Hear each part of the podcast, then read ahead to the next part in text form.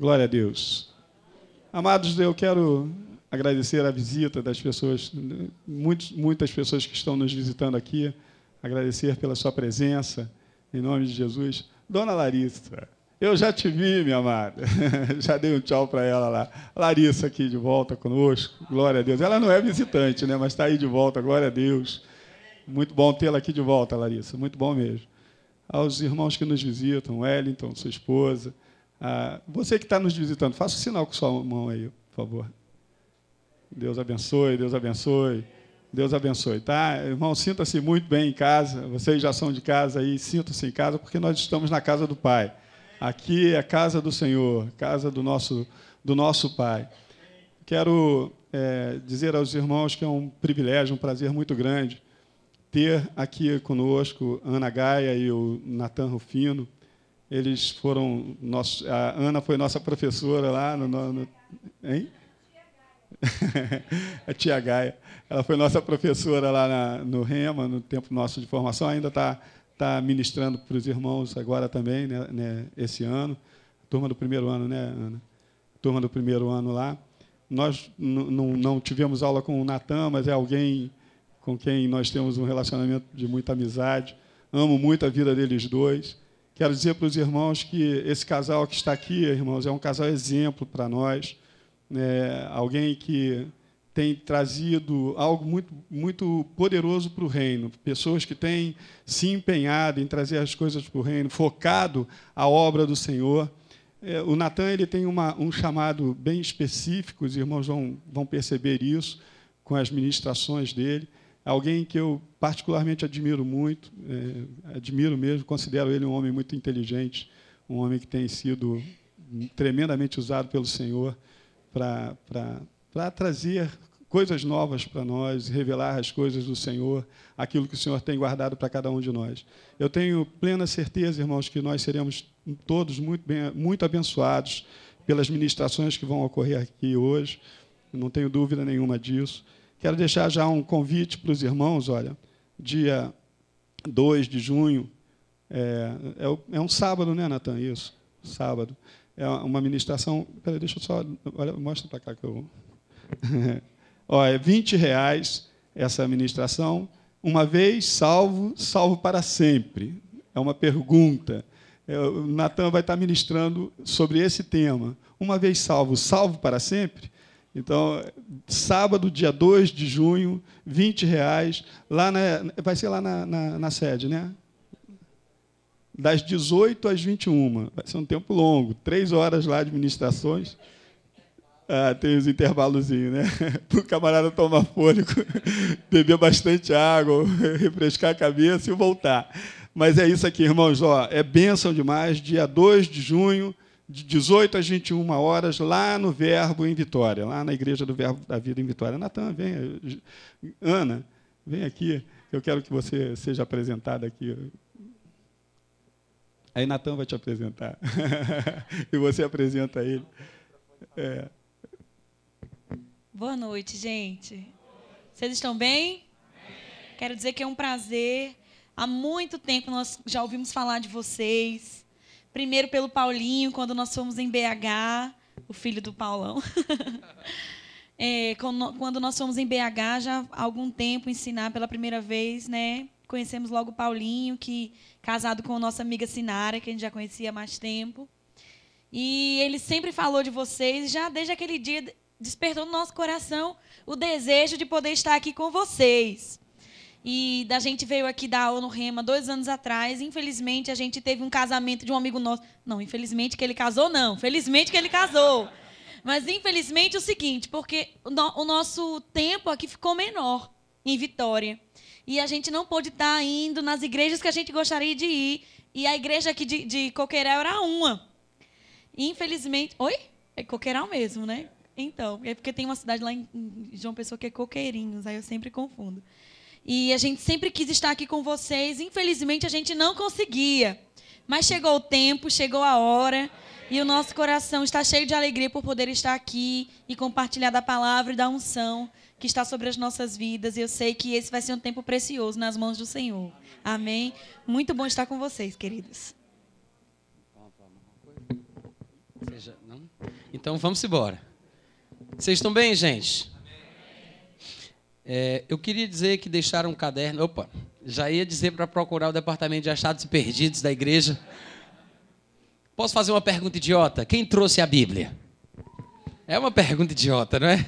A gente tem que trazer a nossa Bíblia, principalmente quando a gente vai para um lugar onde estaremos alimentando a nossa fé com base na palavra de Deus.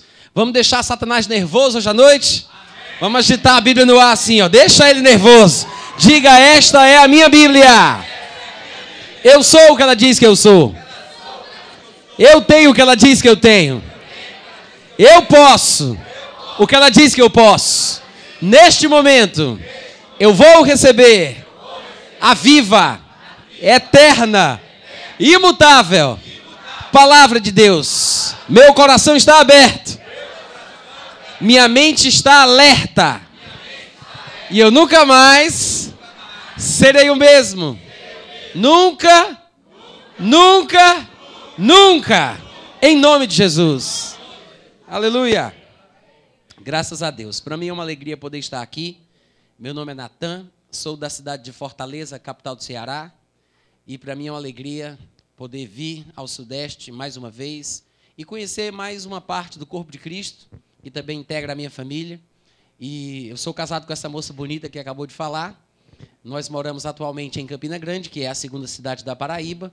Eu me mudei para Campina Grande em 1996 para morar por dois anos e meio com Bud Wright, que é o fundador e o presidente do Ministério Verbo da Vida, e também representante oficial do Centro de Treinamento Bíblico Rema, fundado em Tulsa, Oklahoma, por Kenneth Reagan.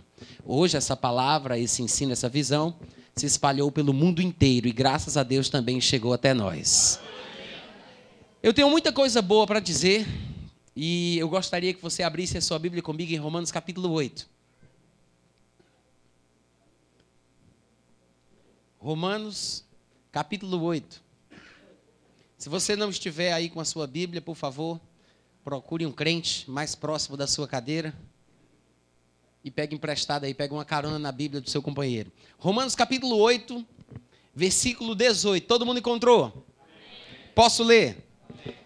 Paulo diz o seguinte: Para mim, tenho por certo que os sofrimentos do tempo presente não podem ser comparados com a glória a ser revelada em nós. Vocês podem ler juntamente comigo? Vamos lá, como é que diz? Por tenho por certo que os sofrimentos do tempo presente não podem ser comparados com a glória. A glória vai ser revelada. Quantos observaram que Paulo não disse a glória vai ser revelada para nós. Ele disse: a glória há de ser revelada. Como é que é? Em nós. em nós. Ele diz que os sofrimentos do tempo presente não podem ser comparados com a glória que há de ser, né? Há de ser revelada em nós. Então ele está falando aqui sobre duas realidades. Ele está falando sobre o tempo presente e sobre esta glória que há de ser. Quantos aqui sabem que nós que estamos em Cristo Jesus temos a vida de Deus em nosso espírito, em nosso coração? Todos os que nasceram de novo foram feitos filhos de Deus, receberam o Espírito de Deus, mas devemos lembrar que nós ainda estamos dentro de um corpo fraco, inútil, morto, imprestável, corruptível, mortal. Isso aqui é uma humilhação para nós. Porque se nós somos tudo o que a Bíblia diz que nós somos, se nós temos tudo o que a Bíblia diz que nós temos, se nós podemos tudo isso que a palavra de Deus ensina, se temos realmente tantos direitos e tantos privilégios, devemos combinar, devemos aceitar que isto aqui é uma humilhação para nós. Não é à toa que é exatamente esta a expressão que Paulo usa para falar sobre o seu corpo mortal. Ele diz: o corpo de humilhação. Em Filipenses capítulo 3, no versículo 20 e 21, ele diz: Eu tenho certeza que o Senhor Jesus há de transformar o nosso corpo de humilhação para ser semelhante ao corpo da sua glória. Segundo o poder que ele tem de até subordinar a si todas as coisas. Isso deve ser a nossa esperança. Devemos entender que, por mais que sejamos filhos de Deus, por mais que tenhamos o Espírito Santo, por mais que estejamos cheios da, da glória, da graça, da vida, que tenhamos bênçãos e mais bênçãos, ainda não chegamos no nosso ponto final. O nosso estado definitivo de glória ainda não se manifestou. Eu vou repetir isso de novo e se prepare que é um momento para você dar glória a Deus e aleluia o nosso estado definitivo de glória ainda não se manifestou. É motivo de alegria isso, porque sabemos que ainda tem mais. Tá bom, mas vai melhorar.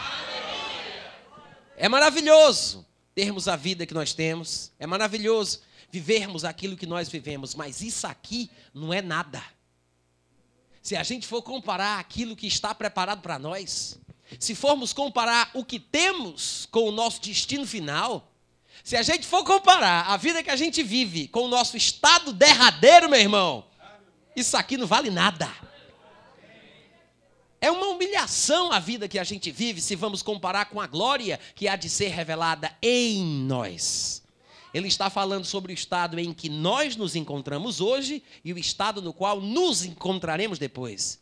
Ele está falando sobre a vida que nós temos agora e a vida que nós teremos depois.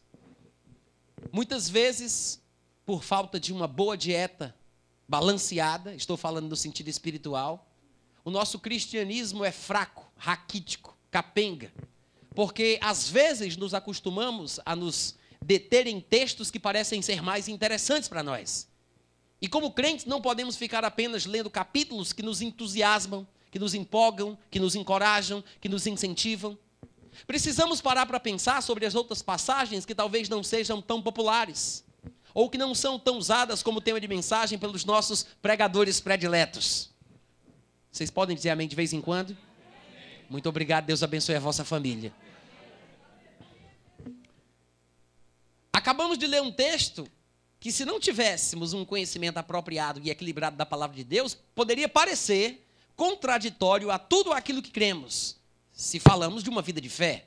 Porque, afinal de contas, se eu, se eu, se eu entendi bem, Paulo esteve falando sobre sofrimentos. Foi isso ou não? Hum? Hein?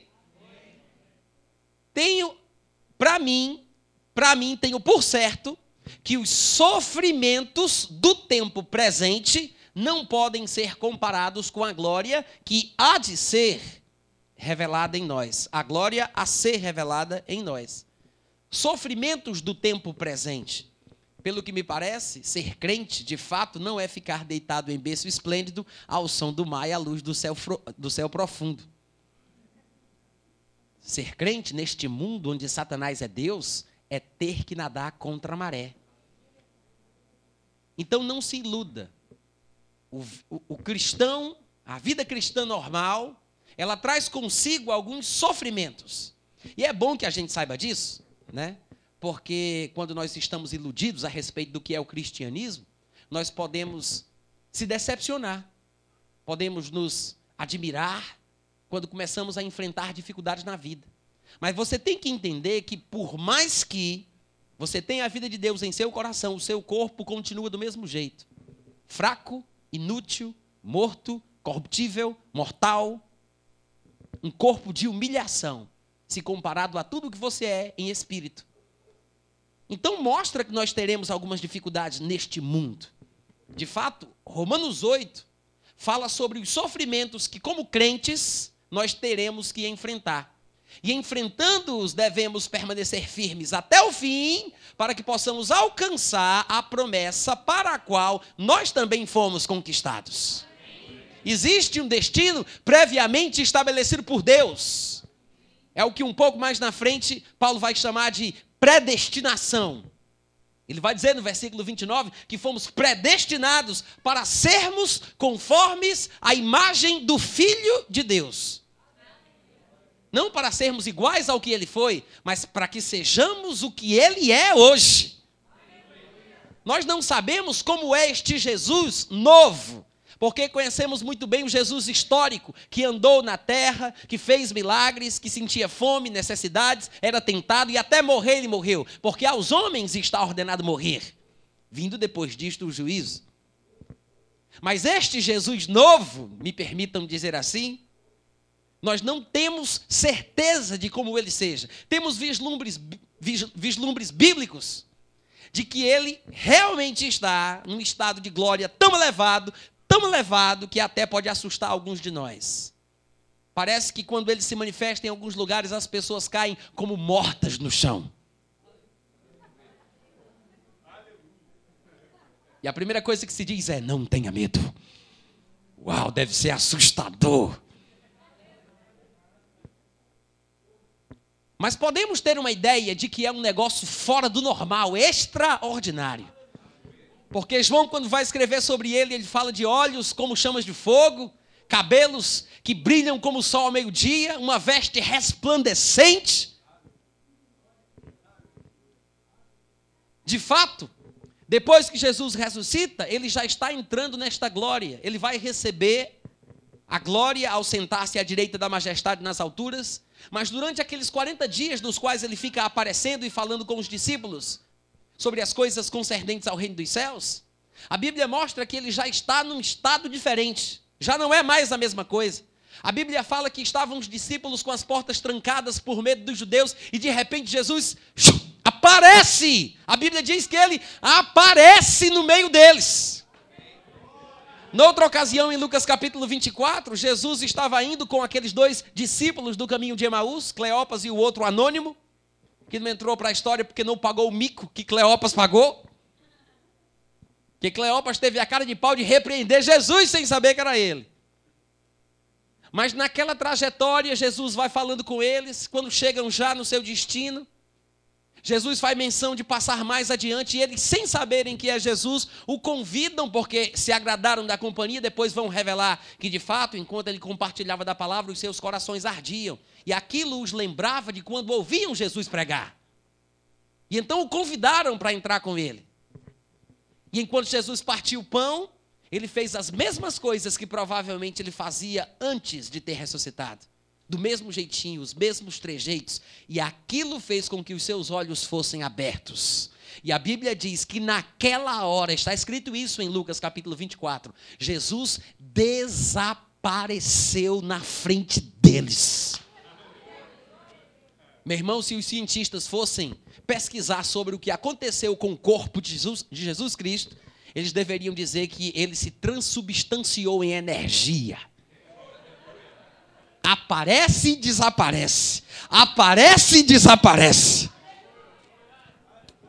E numa única ocasião em que ele falava com os seus ouvintes, com os seus discípulos, a Bíblia diz que enquanto dava mandamentos pelo Espírito Santo aos apóstolos que escolhera, ele foi elevado às alturas, à vista de todos eles.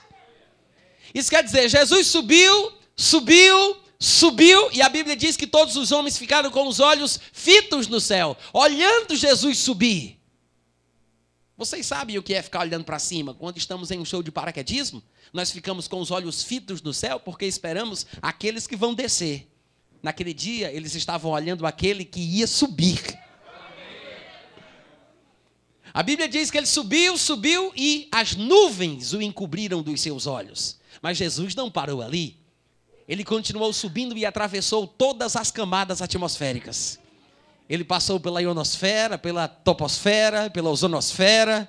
Ele atravessou o céu estelar, chegou no terceiro céu, que é chamado de paraíso, onde se encontra o trono de Deus, flexionou os joelhos e se assentou à direita da majestade nas alturas. Meu irmão, esse Jesus nós não conhecemos ainda.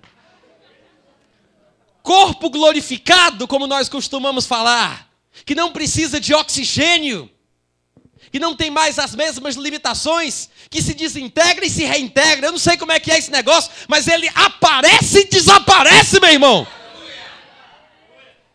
Que vida é essa?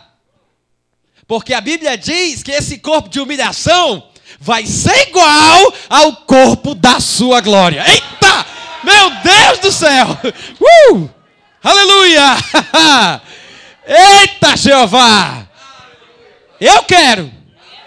E aí, dá para tu? Essa vida aqui não vale nada. O que a gente experimenta de bom aqui Meu irmão, se for comparar com as coisas que estão por vir.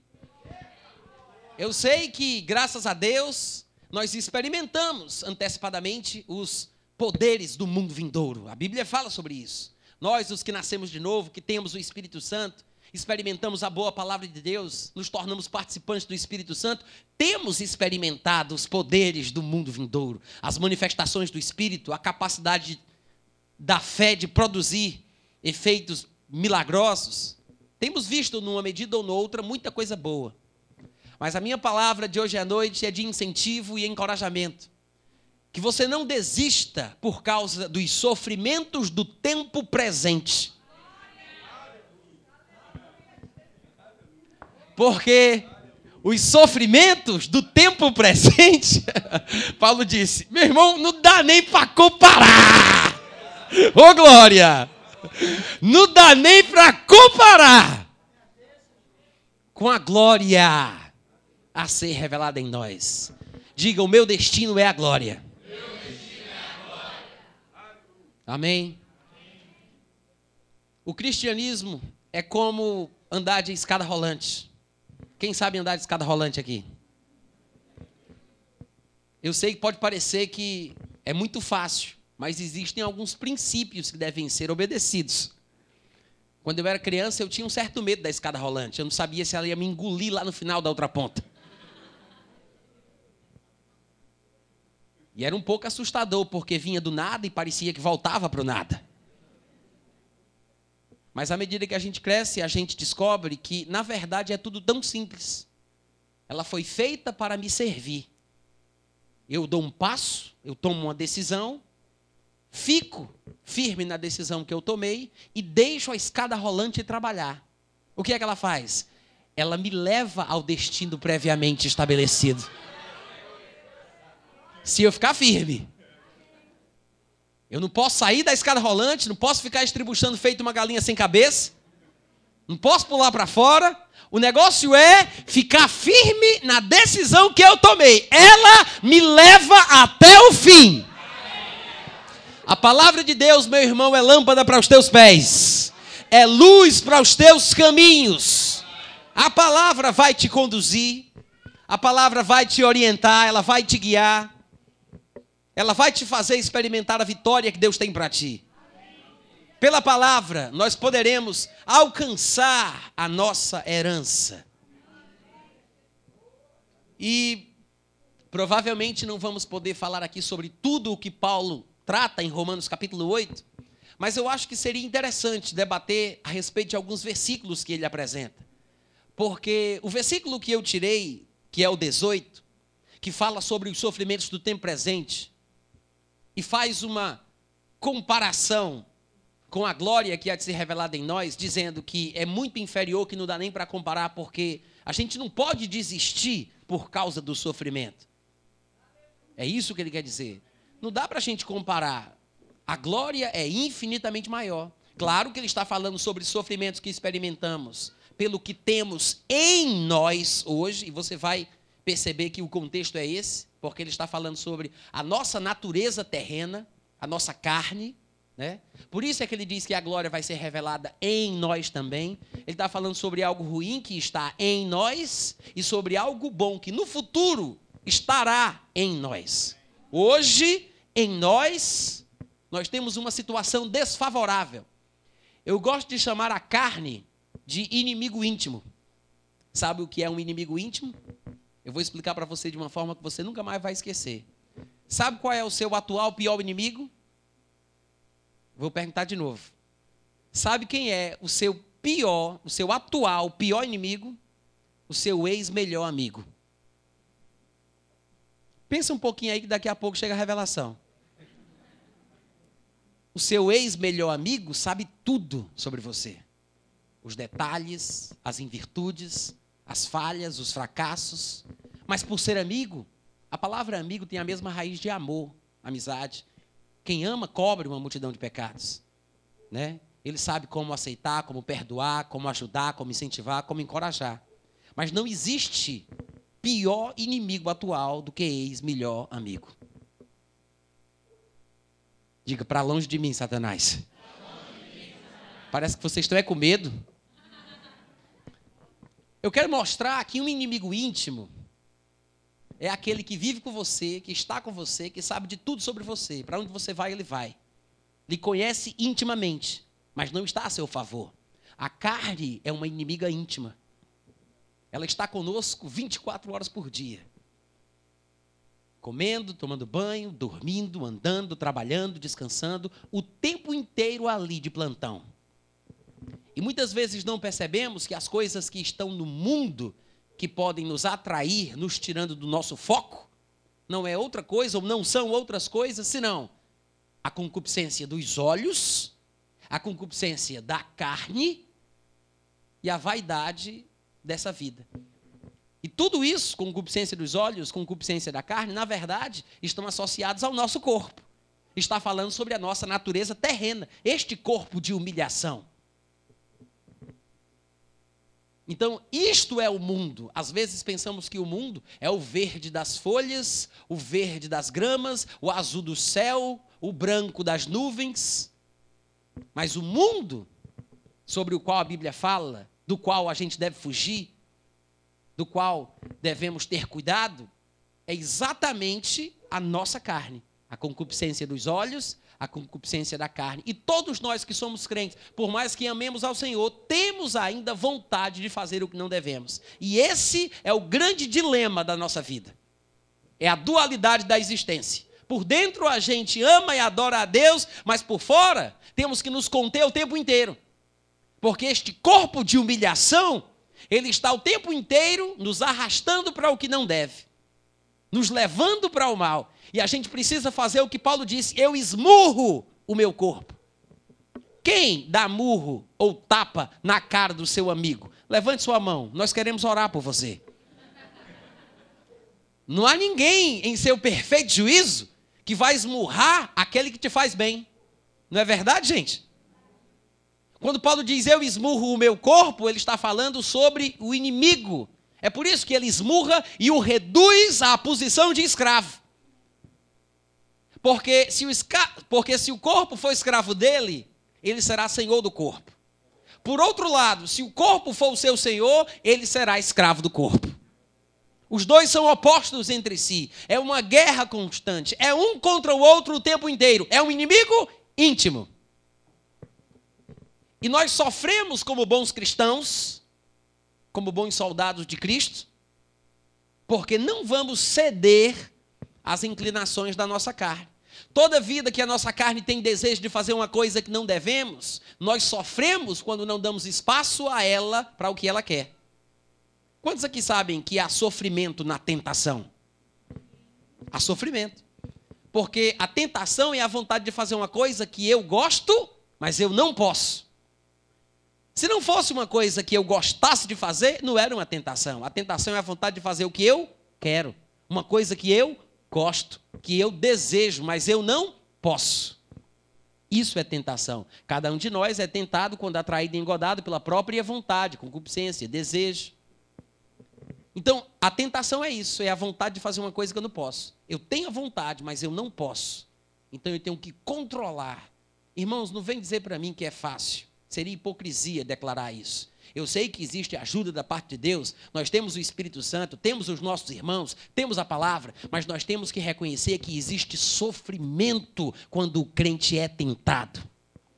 Diga amém. amém. Tanto é que o próprio Jesus experimentou isso. Em Hebreus capítulo 2, no versículo 18, a Bíblia diz que tendo ele sofrido ao ser tentado, hoje é poderoso para socorrer os que são tentados. Agora veja que disse que ele sofreu ao ser tentado. E lá em 1, em 1 Pedro 4, versículo 1 diz: Ora, tendo Cristo sofrido na carne, armai-vos também vós com este mesmo pensamento, porque aquele que sofreu na carne deixou o pecado. Ele está falando sobre o quê? A predisposição mental, como crentes, para enfrentarmos este sofrimento na hora da tentação. Por isso a Bíblia declara: bem-aventurado é aquele que sofre a tentação. Porque aquele que cede na tentação, ele não sofre, ele tem prazer. É ilusório, é enganoso, traz consequências desastrosas.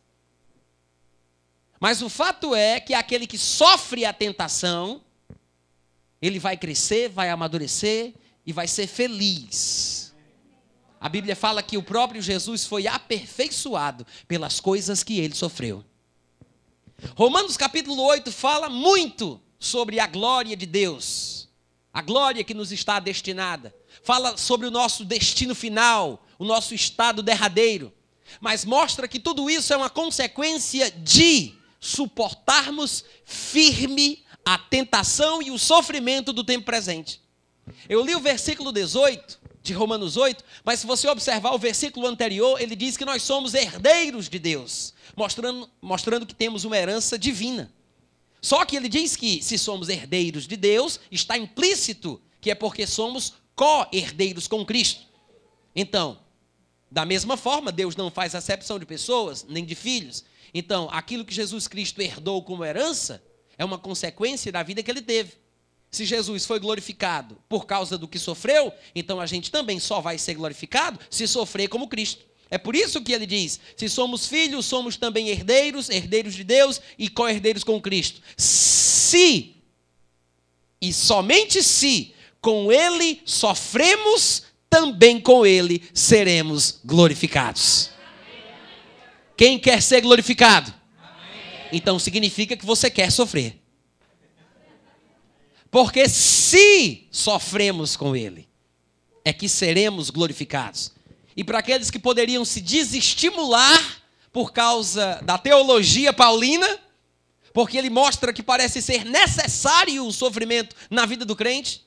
Olha só, gente, presta atenção. Eu não estou falando aqui sobre sofrer situações desmoralizantes e paralisantes que Satanás tenta colocar sobre nós. Não estou falando sobre sofrer doença. Não estou falando sobre sofrer miséria. Eu estou falando sobre sofrimentos bíblicos. Se alguém ainda tem dúvida, procure a livraria evangélica mais próxima à sua casa e compre o livro É Necessário que os Cristãos Sofram, do irmão Kenneth Reagan. A Bíblia fala muito sobre sofrimento, mais do que o que a gente gostaria. O fato é que existe um sofrimento bíblico que até produz maturidade. E, na verdade, há um, há um tipo de tribulação que nós experimentamos em nossa caminhada cristã que produz um eterno peso de glória. E é exatamente sobre isso que Paulo está falando aqui. E eu me pergunto se nós, não é nem se estamos preparados, mas será que nós pelo menos já estamos informados Será, será que nós, pelo menos, já sabemos que isso é um tipo de vida cristã normal? Passar dificuldades, passar sofrimentos, passar tribulações, ser perseguido, às vezes maltratado, e algumas vezes até, pasme você, os inimigos do homem cristão serão os do seu próprio lar. Pai, mãe, tio, primo. Não vem dizer para mim que é fácil. Não vem dizer para mim que é paz. Isto é guerra, é espada, é sofrimento é dificuldade. Amém, gente? Eu estou dizendo logo isso aqui para você não se iludir. Porque tem muita gente que às vezes vem para a igreja iludido. Ah, eu ouvi dizer que lá na igreja do Paulão estão dando dinheiro de graça. Você não paga nada, nem aluga o dinheiro, você recebe e vai-se embora. Estão dando presente, estão abençoando, estão dizendo que lá a pessoa se transforma vive uma vida maravilhosa, tudo muda. Pois eu quero deixar você bem avisado: o cristianismo é isso. Alguém aqui pode já estar na igreja há alguns anos e pode estar arrependido, pensando: puxa, se alguém tivesse me dito isso antes, eu não teria entrado na lei dos crentes. Meu irmão, não se desespere, não, ainda tem tempo para você. Vá-se embora, vire macumbeiro. Fica à vontade. Agora, agora, se você está querendo o melhor de Deus para a sua vida, você está no lugar certo. Mas não vamos tentar tapar o sol com a peneira. Amém? Não adianta rolar no chão e fingir de morto. Não serve. Temos que encarar a realidade como ela é. Porque se nós não aceitarmos as coisas da palavra como ela diz, quando dermos com a nossa cara na parede da realidade, a decepção vai ser grande. Aí tem muita gente saindo da igreja por causa disso. Eu não esperava que as coisas fossem assim. Ah, mas eu não esperava que, sei lá, de repente, sabe, entende?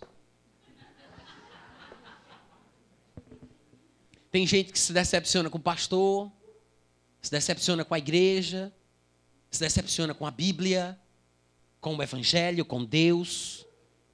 Mas na maioria das vezes, a razão desta frustração idiota é porque as pessoas estão orando, perseverando e pedindo o cumprimento de uma promessa que na verdade nem foi feita. Sim, eu deixo o versículo para a meditação da igreja.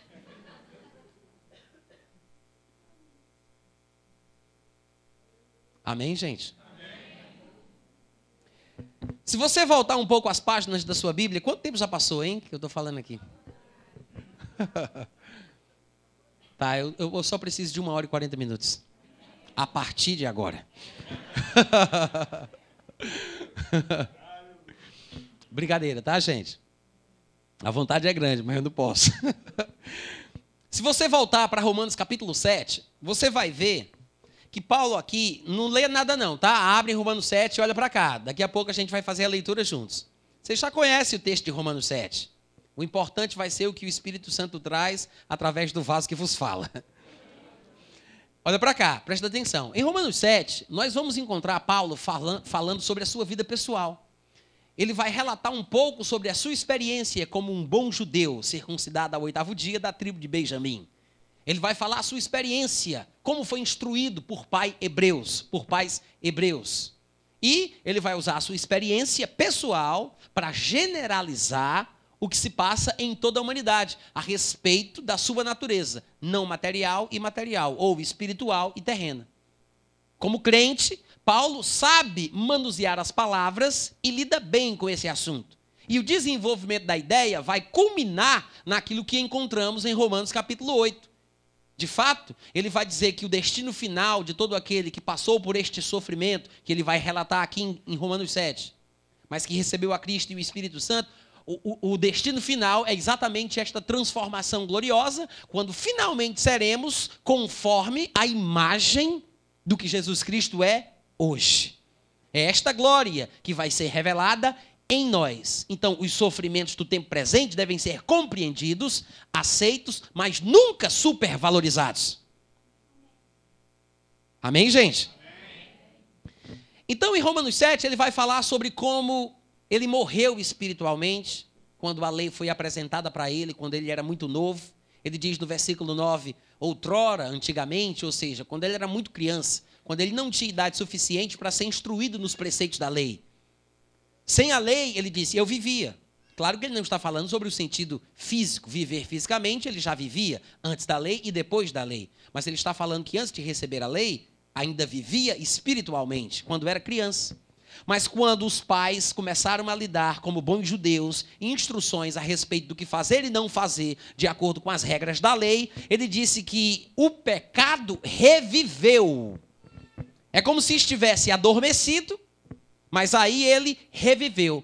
E o que é curioso é que Paulo diz: quando o pecado está vivo, eu estou morto. Se o pecado vive, eu morro. Então, reviveu o pecado, ele disse: eu morri.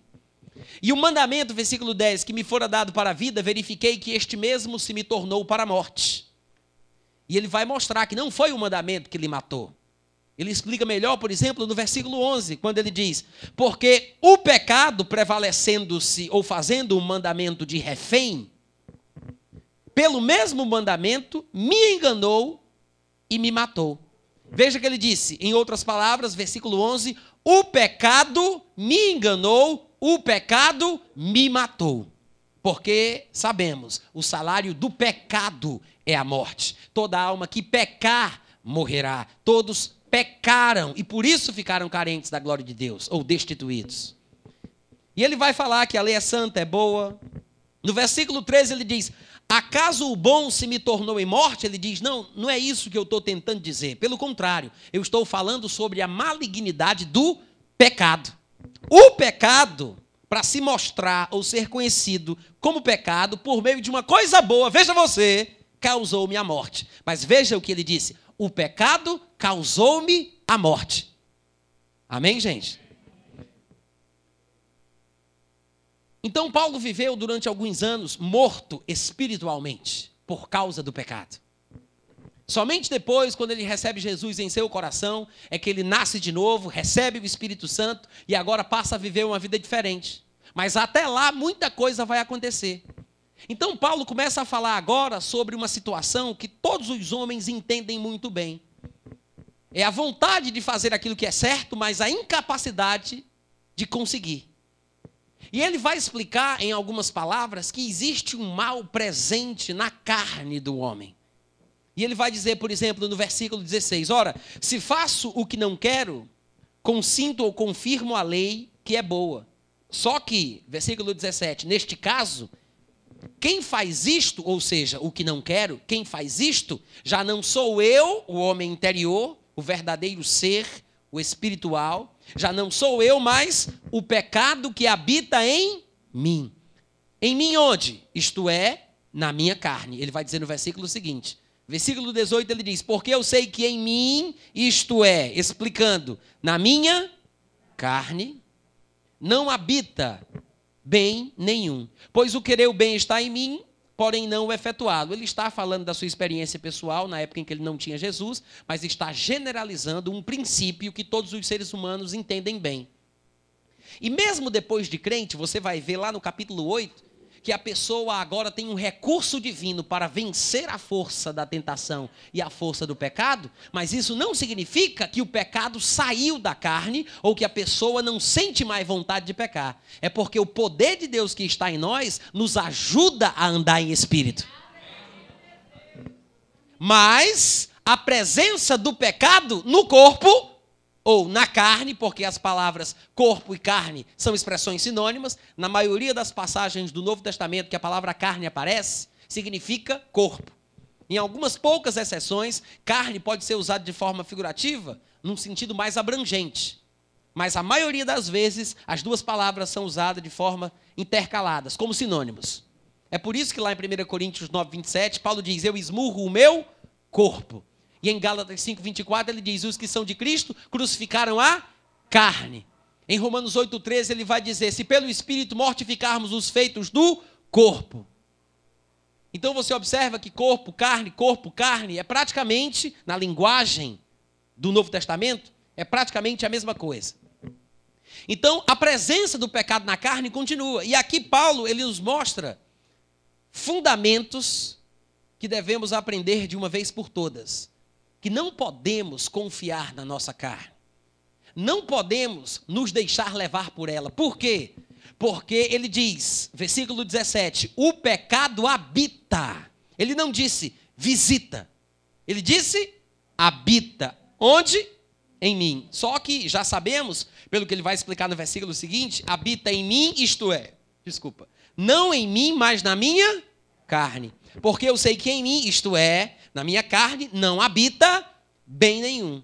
Pois o querer o bem está em mim, porém não efetuá-lo. Porque não faço o bem que prefiro, mas o mal que não quero, este faço. Versículo 20. Mas se eu faço o que não quero, já não sou eu quem o faz, e sim o pecado que, mais uma vez ele diz, habita. Ele disse, reside, habita. Depois ele vai dizer no versículo 21. Então, ao querer fazer o bem, encontro a lei de que o mal reside em mim. Ele disse: é uma lei. Qual é a lei? A lei é que o mal reside. Mal, bem nenhum, pecado, são expressões que ele usa para falar de uma mesma coisa, a nossa natureza terrena.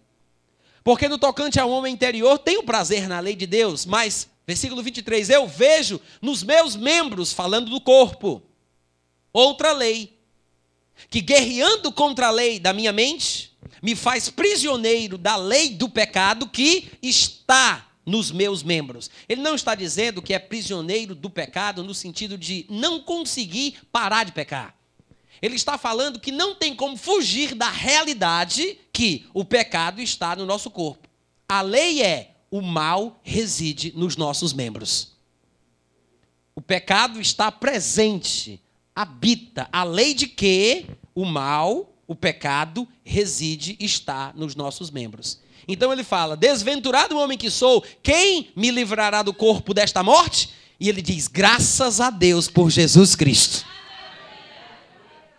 De maneira que eu de mim mesmo, com a mente, sou escravo da lei de Deus, ou seja, de mim mesmo, ele quer dizer, por iniciativa própria, por vontade própria, usando o meu livre-arbítrio, eu escolho, eu decido, eu opto por servir a Deus. Agora, por fora, ele não tem opção, ele não tem escolha, ele nasceu assim. Ele diz: por fora, sou escravo da lei do pecado. Ou seja, a carne continuará nesse estado de fraqueza, de inutilidade. Quando eu digo inutilidade, eu estou fazendo referência, ainda que usando outra palavra, àquilo que Jesus disse. Ele falou que a carne para nada aproveita. Uma coisa que não aproveita para nada é inútil. Amém, gente? Então, é essa abordagem que a palavra de Deus dá à nossa situação hoje filhos de Deus, cheios do Espírito Santo, mas temos uma carne pecaminosa, onde o pecado habita, que deve ser controlada, refreada, esmurrada, escravizada. Estas são as expressões bíblicas, inclusive tem também crucificada. Como diz em Gálatas 5:24, foi até um versículo que eu citei aqui. Mas aí Paulo vai dizer: agora, pois, já não há já nenhuma condenação há para os que estão em Cristo, ou seja, por que não há condenação? Ele está falando sobre a vontade de pecar que está nos nossos membros, a vontade de pecar que está em nossa natureza terrena. Mas não somos condenados porque nos sentimos atraídos, não somos condenados porque somos tentados, porque por dentro estamos em Cristo Jesus. Então ele vai explicar que a lei do espírito da vida em Cristo nos livrou da lei do pecado. Você deve lembrar que lá, que lá atrás, no versículo 21 de Romanos 7, ele disse o que é a lei do pecado. Ele diz: a lei de que o mal reside em mim. No versículo 23, ele diz: a lei da minha mente me faz prisioneiro. Ele diz: vejo nos meus membros outra lei que, guerreando contra a lei da minha mente, me faz prisioneiro da lei do pecado lei do pecado que está nos meus membros. Quando ele diz no versículo 2 de Romanos 8 que a lei do Espírito da vida em Cristo nos livrou da lei do pecado, ele não está falando que o pecado desapareceu ou que o pecado já foi destruído, que o pecado sumiu. Ele está falando que o pecado está no corpo. É uma lei, a lei de que o pecado está nos nossos membros. Mas ele me livrou do fato que eu não sou mais escravo deste pecado. Ele pode estar no meu corpo, mas eu não sou mais subjugado a ele, porque a lei do espírito de vida é maior, mais poderosa. É isso que ele vai falar ao longo de Romanos inteiro. Você vai ver, por exemplo, lá no versículo 4 de Romanos 8, o seguinte: ele diz. Deus enviou o seu filho em semelhança de carne pecaminosa, a fim de que o preceito da lei se cumprisse em nós, que não andamos segundo a carne, mas andamos segundo o Espírito. Porque os que se inclinam para a carne, está falando aqui de pessoas crentes, nascidas de novo, cheias do Espírito Santo. Os que se inclinam para a carne cogitam das coisas da carne, mas os que se inclinam para o Espírito, das coisas do Espírito. O pendor da carne, a inclinação da carne, dá para a morte, mas a inclinação, o pendor do Espírito, dá para a vida e paz.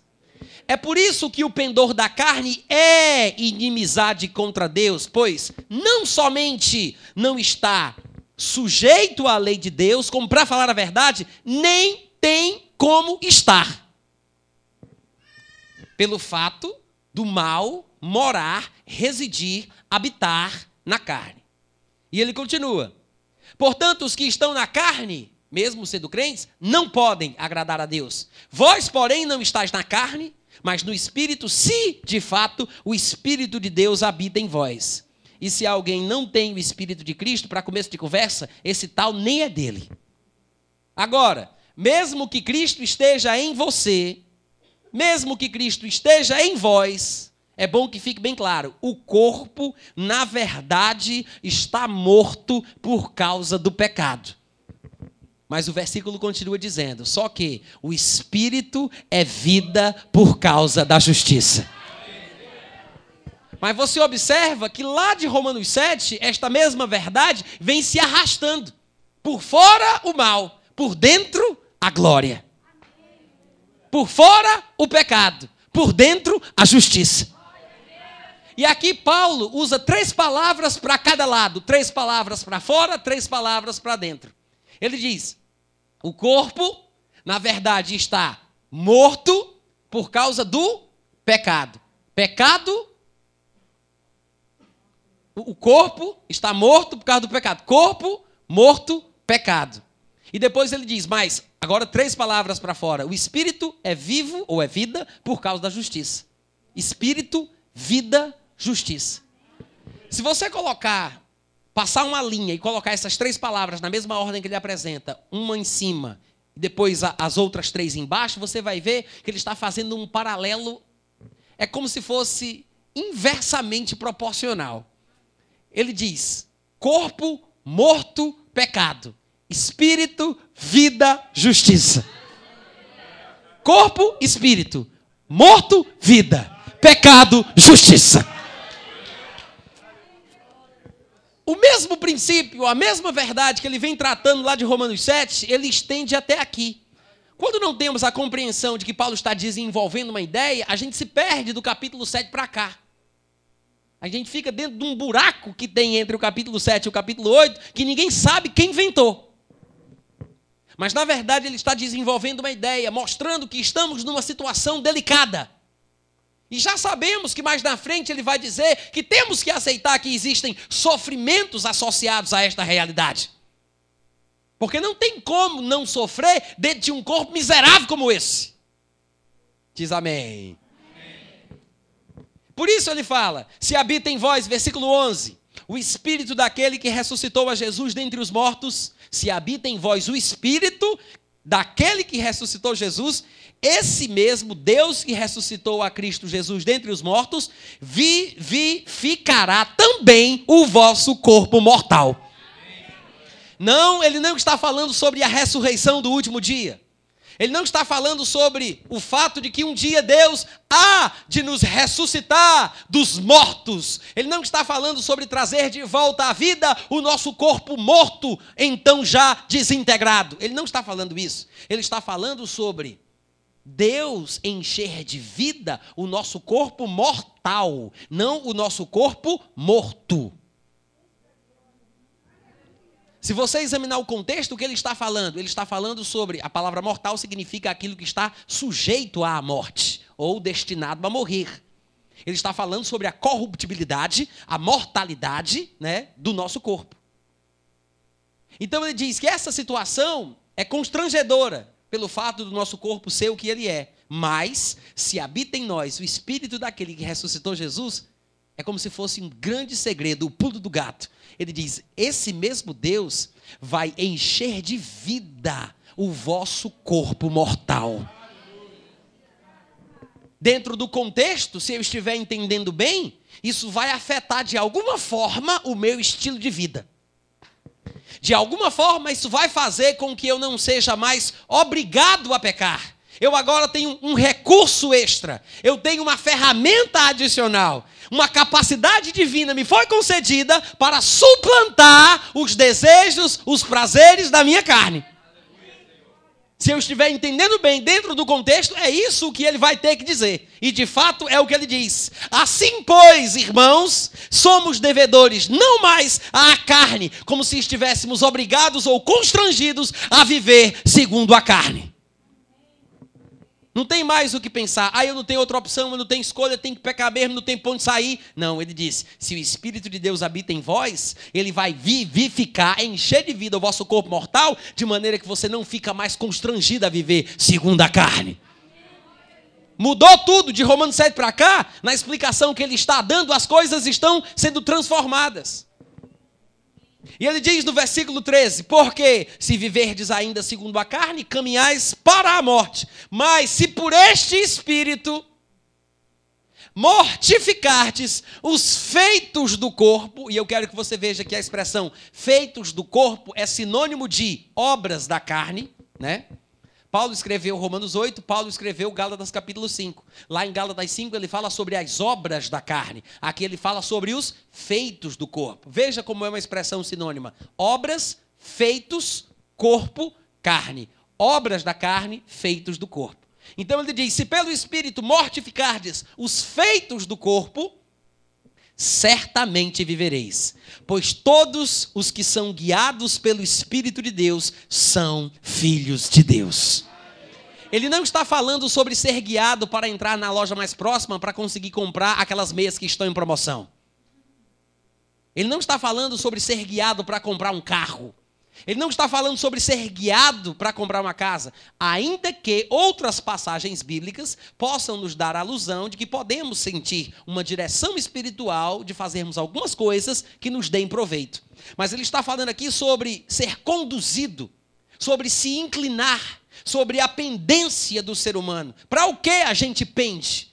Eu sou guiado pelo que na minha vida? Qual a minha ordem de prioridades, a minha ordem de valores? Baseada em que eu faço as minhas opções e tenho o estilo de vida que tenho? Então ele diz: se sou guiado não pela carne, e sim pelo espírito, sou filho de Deus. Porque não recebemos o espírito de escravidão para vivermos outra vez atemorizados, mas recebemos o espírito de adoção, que lá no versículo 23 ele vai explicar que é a redenção do nosso corpo ele diz: recebemos o espírito da redenção do nosso corpo, baseados no qual nós, cada um na sua própria língua, chama Deus de Pai.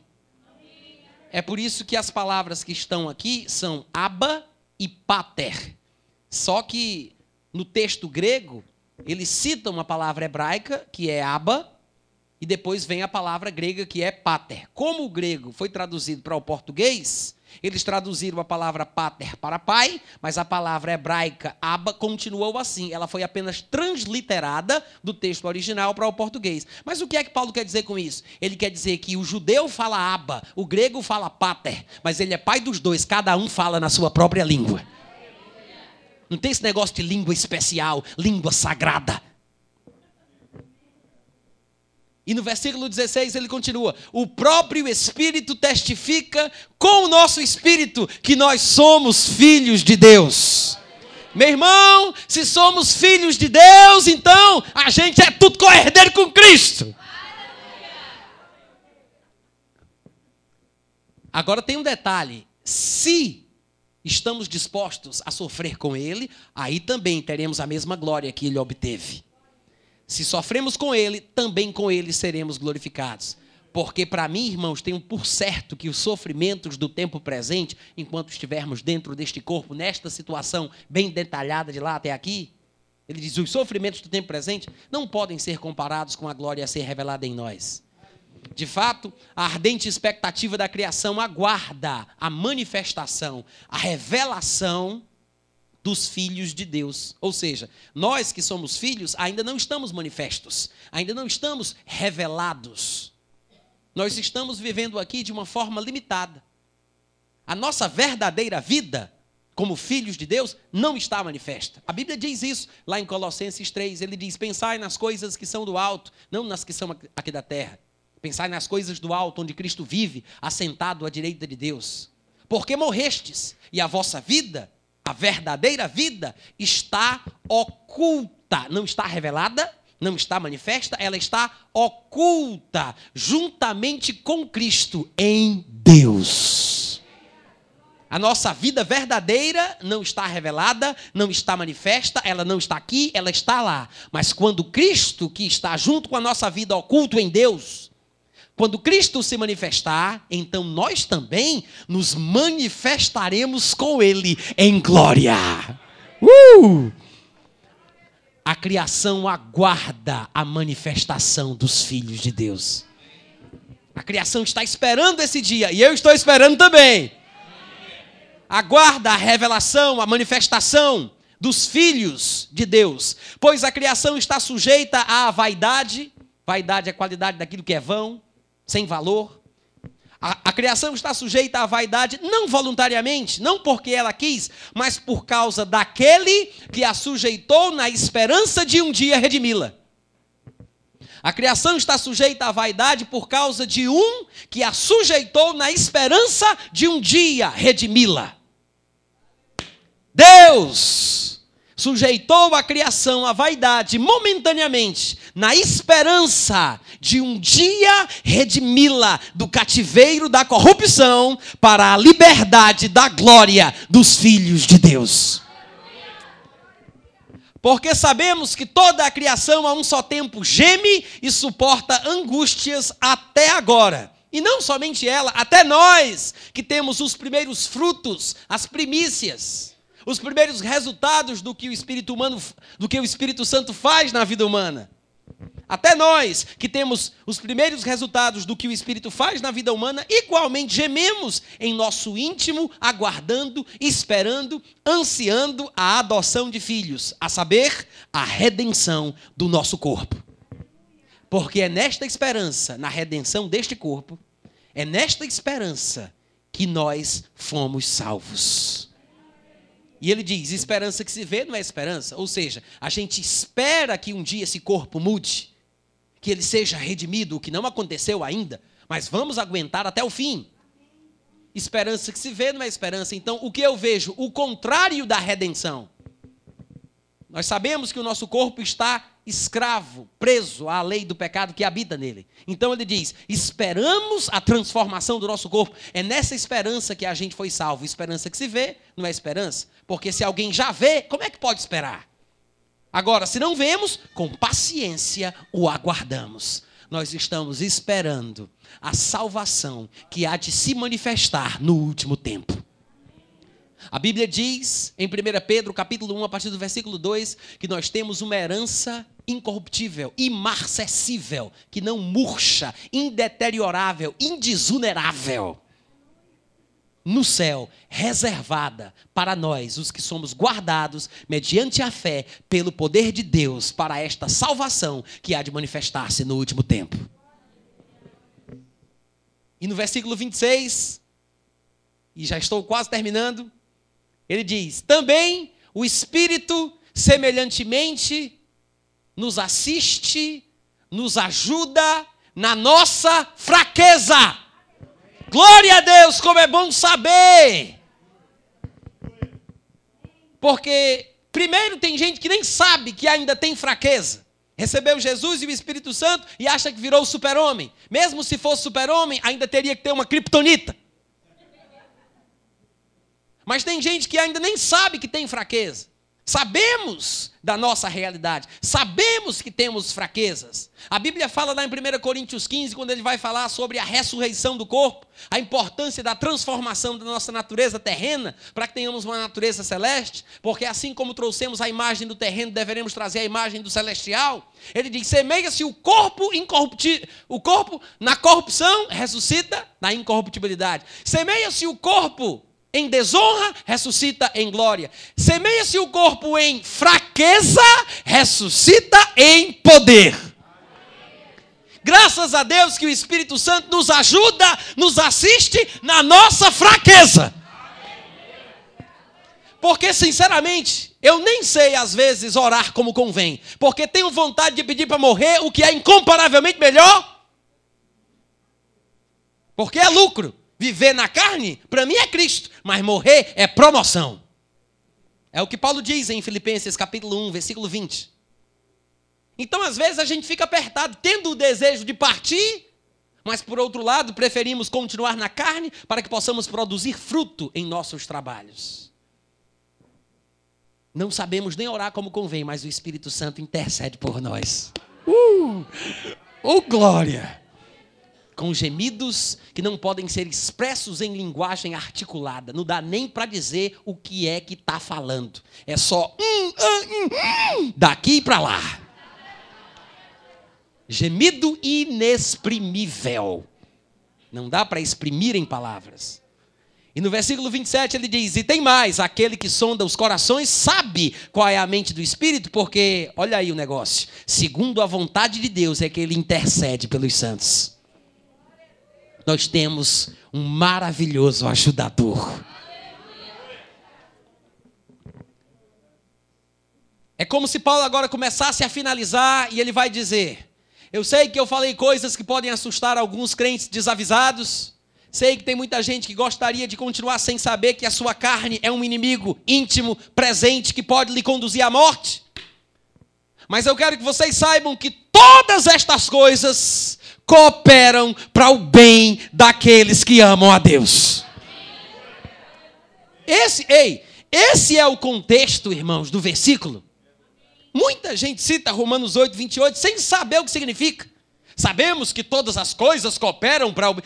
Todas as coisas. O que é tudo? É todo, é tudo, é todo. Todas as coisas. Então, existe um contexto aqui. Existe um contexto. Paulo está desenvolvendo uma ideia. Ele está falando sobre sofrimentos do tempo presente. Ele fala sobre tribulações que nós experimentamos. Ele fala sobre o aperto que é ter Deus no coração e o pecado na carne. E finalmente, depois de explicar tudo, ele diz: Mas nós sabemos. Tudo isso que ele falou, ele diz: Todas as coisas cooperam para o bem daqueles que amam a Deus. E ele diz: daqueles que são chamados segundo o seu propósito. Então existe um propósito, meu irmão. Esse tempo presente da vida está dentro do cronograma de Deus. Existe um propósito. Aguenta firme até o fim, faz a tua parte, persevera firme na fé, não abandona a tua confiança, porque ela tem grande galardão.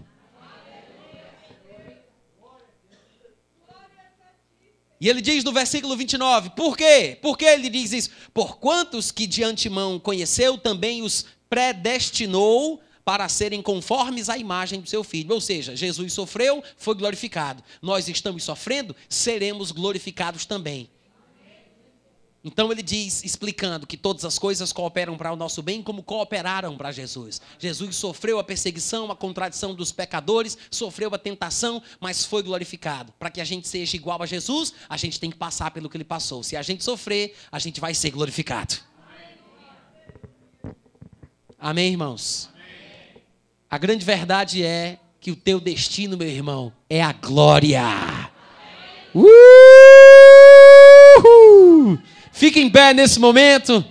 Vamos louvar a Deus. Eu quero chamar o grupo de música, por favor. Eu vou pedir para minha esposa cantar juntamente com eles, se for possível. Ela escolhe uma dessas músicas que vocês estavam cantando. E vamos agora ministrar ao Senhor com alegria em nosso coração, expressando a nossa fé, se enchendo do Espírito Santo, falando entre nós com salmos, com hinos, cânticos espirituais. Amém, gente? Quantos filhos de Deus salvos, cheios do Espírito Santo nós temos aqui? Você está feliz por conhecer a verdade? Glória a Deus, aleluia! Uh!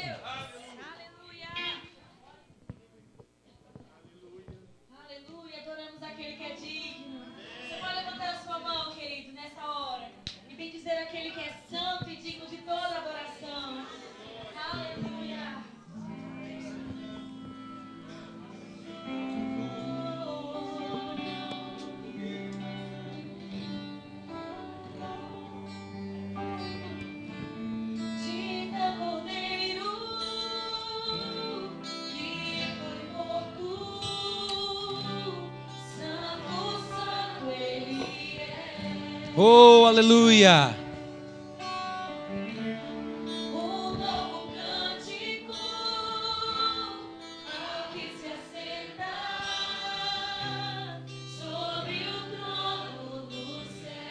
Uou!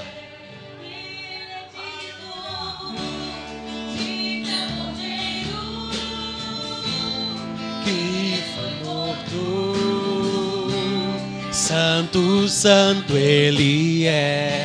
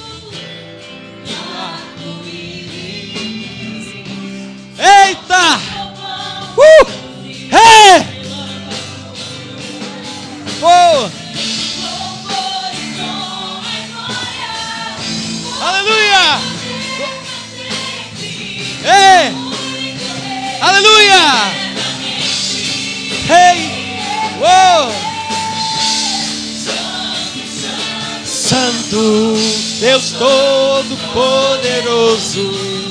que era e é e há de vir.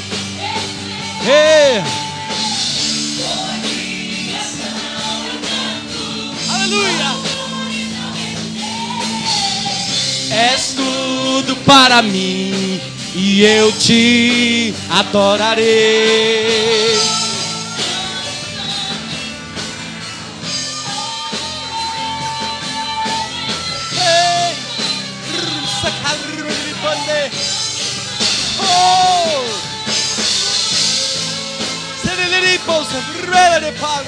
Real, relelelelelesa. Oh! Ei! Santo, Deus Todo-Poderoso, que era e é e há de vir.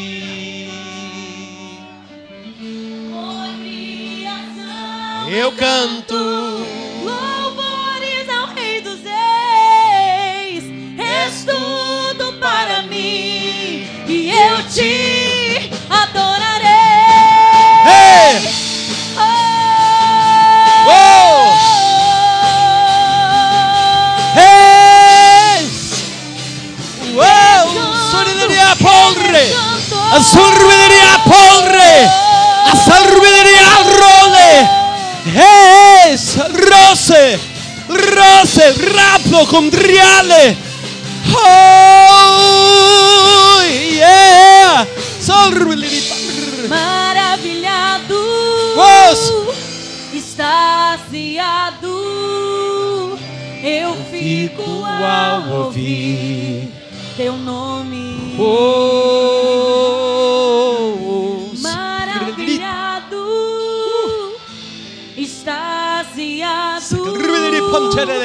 eu fico ao Ouvi teu teu nome. Jesus, teu nome é força, Bora, rapaz! fôlego de vida, Ei! misteriosa Água viva! Ei!